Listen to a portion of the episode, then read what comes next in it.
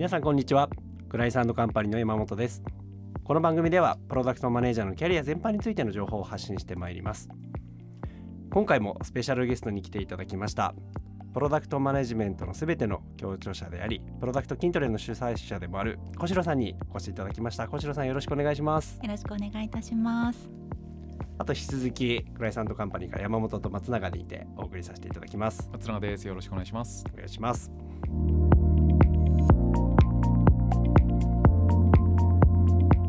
小城さん早速なんですけども。はい。なんでお越しいただけたんでしょうか？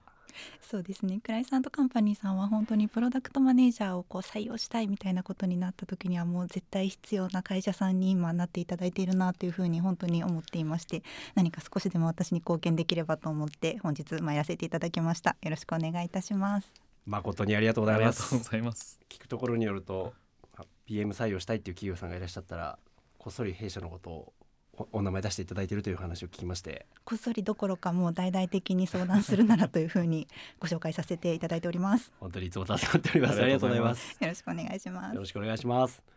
今日はですねそんな小城さんに4つのテーマについてお伺いしていきたいと思うんですが1つ目はですね若手 PM の方にフォーカスを当てて、えーいるテーマになるんですがなかなかこう師匠がいなかったりロールモデルがいなかったりとか、まあ、そういう状態で、まあ、PM をやられている若手の方に向けてどうやって頑張っていったらいいのかとか、まあ、一人で孤軍奮闘していることが多いのでそこら辺についてお伺いしていきたいなと思ってます。わかりましたで早速一つ目の質問になるんですがなかなかこう一人でじゃあお前明日からプロダクトマネージャーなみたいなことを言われている人って意外と多いんですけれども、うんまあ、何からしていいかわからないとか、まあ、それこそプロスベ読んでとかいう人多いんですけどもどうやって成果を出していったりとかどうやって経験積んでいったらいいと思われますか？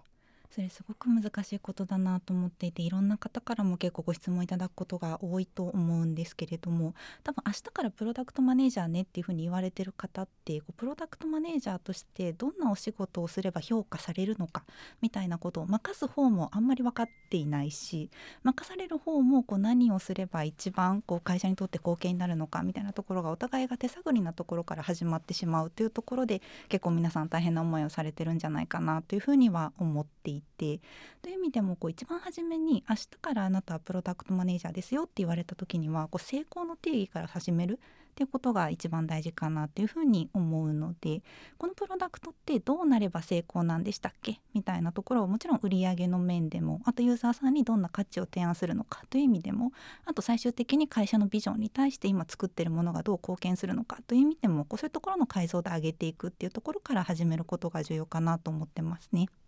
なるほど。じゃあ KGI とか KPI とかある意味そういうところの目標ゴールを設定することからっていうのとそれはイコールなんでしょうか？あーなるほど。それで言いますとこうただの KGI KPI としてじゃあ売上何億円ねっていうことを決めるのってすごく簡単だしすごく難しいことだなというふうには思っていて、多分上司に聞いたらそういう答え返ってきそうですよね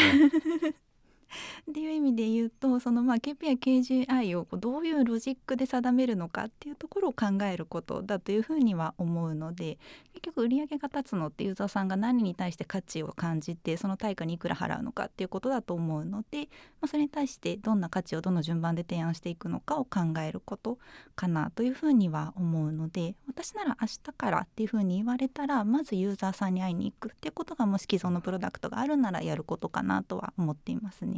わかりやすくていいですね、うん。まず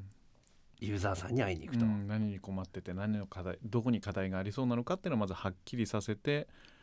ていう感っていうことですよね。そうですね、うん。もちろんあの今まだある課題についてフォーカスすることも大事だとは思うんですけれど今プロダクトがあることでどんな課題を解決できているのか今プロダクトが提案している価値は何なのかっていうことをまず分かることも大事かなと思っているので、現状を理解する今のユーザーさんを理解するという意味でもこれからどんなことをやっていけばいいのかっていうことを理解するという意味でもユーザーさんに会うのがいいかなとは思っています。なんかプロダクトマネージャーのプロセスって考えるとちょっと特殊な感じもしちゃいますけども何かを解決するときに現状把握するっていうのは、まあ、当たり前の話ですよね。おっしゃる通りですよね。でじゃあ現状把握していてヒアリングをしましたとなんとなくユーザーさんが今、まあ、弊社のプロダクトにどプロダクトにどんな価値を持ってもらってるかとか逆にこうどこが手届いてなさそうかっていうのまあ、なんとなく分かってくる聞けてくるっていうことになると思うんですけどもその後ってどうしてたらいいですかね？ああなるほどです。その後することとしては私ならその理解というのがこう同じプロダクトチームの中で共有されているのかどうかというところを考えなければいけないなとは思っていてユーザーさんから聞いてきて今ユーザーさんはこういうふうに行動しています。ということに対して関わってる皆さんがその認識を持っていない状態で始めてしまうとこう全員が違う方向を向いてしまうことになるかなと思うので今解決するものはこういうこと。で作りたい状態って解像度を上げるとこういうことですよね。っていうところを社内で合意する。というのがネクストアクションになるかと思っています。大体こういう一人 PM 明日から君 PM ね PM ってなかなかこう開発チームみたいなのは、まあ、ないとまでは言わないですけども比較的こうビズ側からこういうの作ってくれればいいからっていうのを受託でやってたりとかエンジニアの方々も、まあ、その指示待ちとは言わないですけれどもややそこをプロアクティブにプロダクトをどうしていくかっていうことを考えて、まあ、あんまり言ってないようなチームが多いんじゃないかなと思うんですがそういう苦境の中での立ち回りっていかがですかね？なるほどです。かなり厳しい状況かなというふうには思うんですけれど。私あの結構ツイッターだとかで DM をいただいてちょっと一度お話しさせてくださいみたいにこれまでお話ししたことがなかった方にお声がけをいただいてあの30分ちょっとあのお話を聞くみたいなことをたまにするんですけれど。そういう時に結構あの泣いてしまう方っていうのが結構いたりして、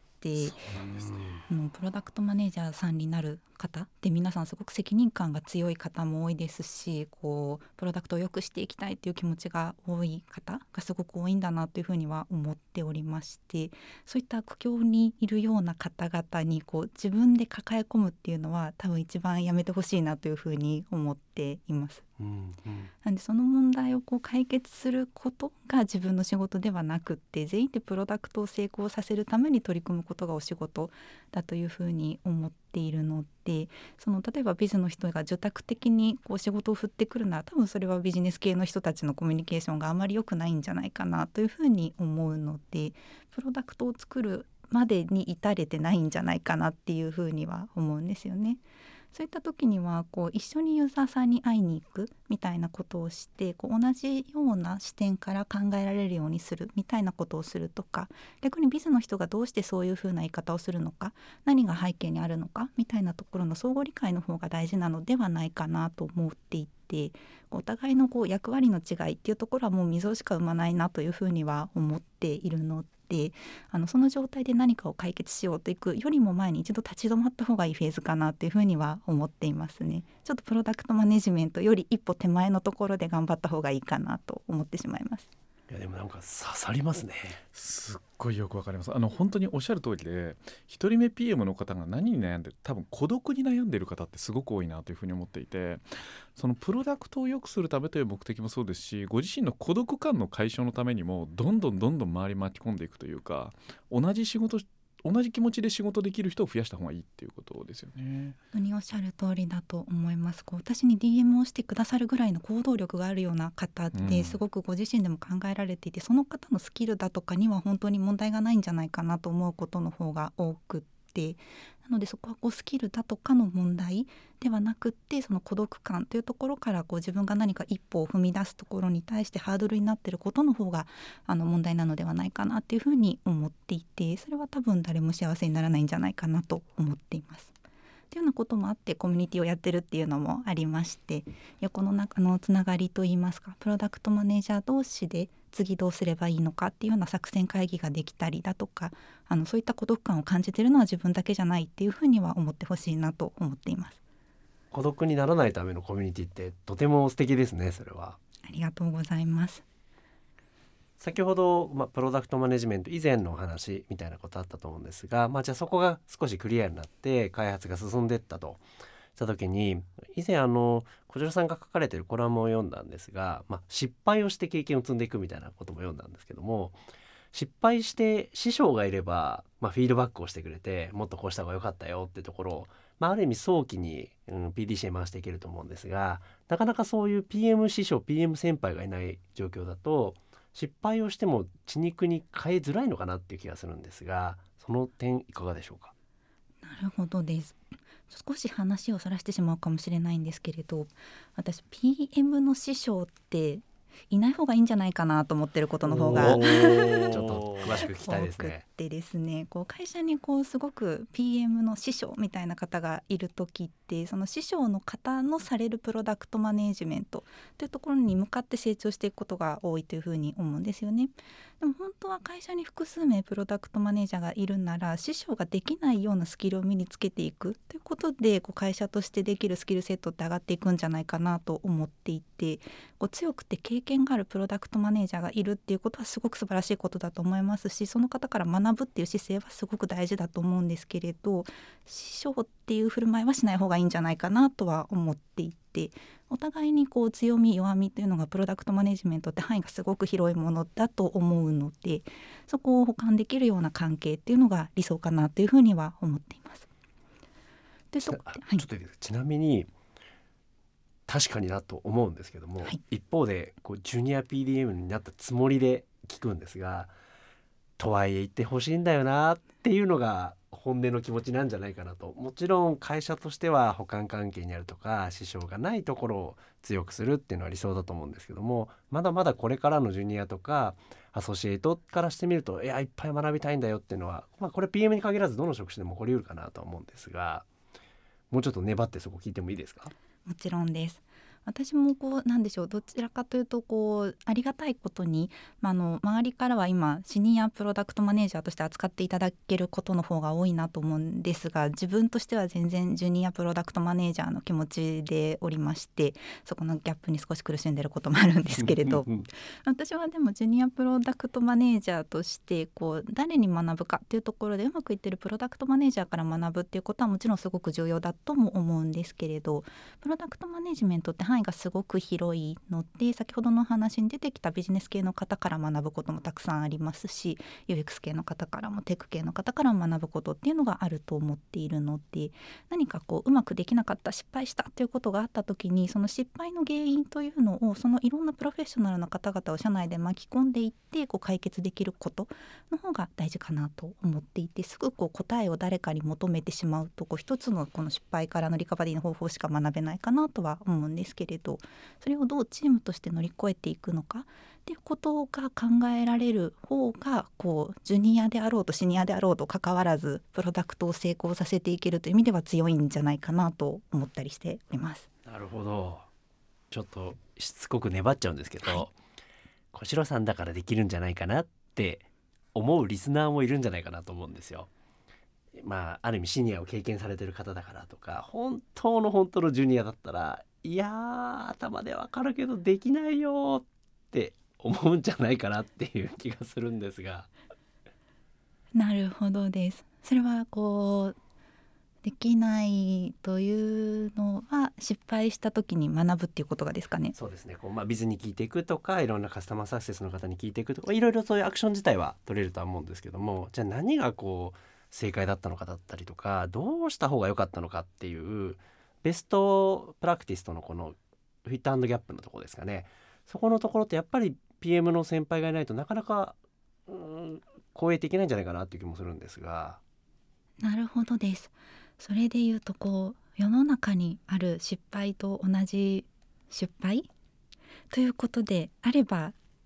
ちょっと話は変わってくるような気もするんですけれどもいろんな方からの失敗から学ぶっていうことはすごく大事なことかなとは思いますね。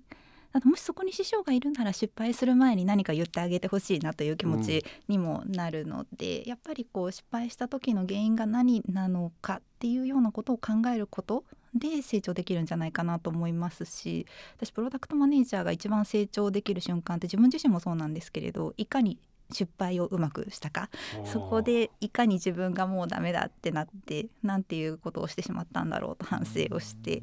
そこでどうリカバリーするかを考えることがやっぱり自分にとっても一番学びだったかなとは思うんですよね。なんか何をどう失敗すればいいかわからないのであれば誰かに頼るのがいいんじゃないかなとは思いますしできるだけ失敗は小さくできるようにするっていうことにはこう時間をかけた方がいいかなとは思うんですけれども失敗をもうしてしまった後にこう教科書的な答えを求めるというよりはもうそれより前にこう調べることの方が大事だとは思いますしもしした失敗があればその失敗をいろんな方にシェアしていただいて同じ失敗を他の人がしないようにするっていうことが嬉しいなと思っています。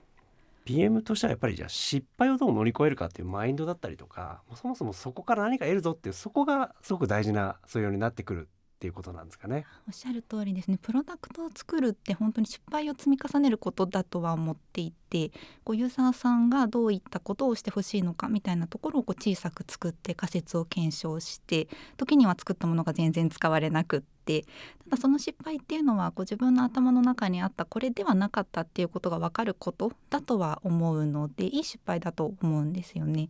意味でこう失敗を本当にしないように進めるっていうことは大きなチャレンジができないこととも一緒だとは思うので失敗を恐れないでいきたいなと自分の気持ちの中では思っています。小白さんありがとうございます前回出演いただいた M3 の山崎さんは成功から学ぶといううんこうスタンスを持たれていて、今回の小白さんは失敗から学ぶというスタンスを持たれててあの二個対立はないとは思うんですけども考え方の違いがあって非常に面白いセッションだったと思います。はい。今回のテーマは師匠がいない状態で頑張っている若手 PM の頑張り方と題してお送りさせていただきました。小白さん松永さんありがとうございました。ありがとうございました。ありがとうございました。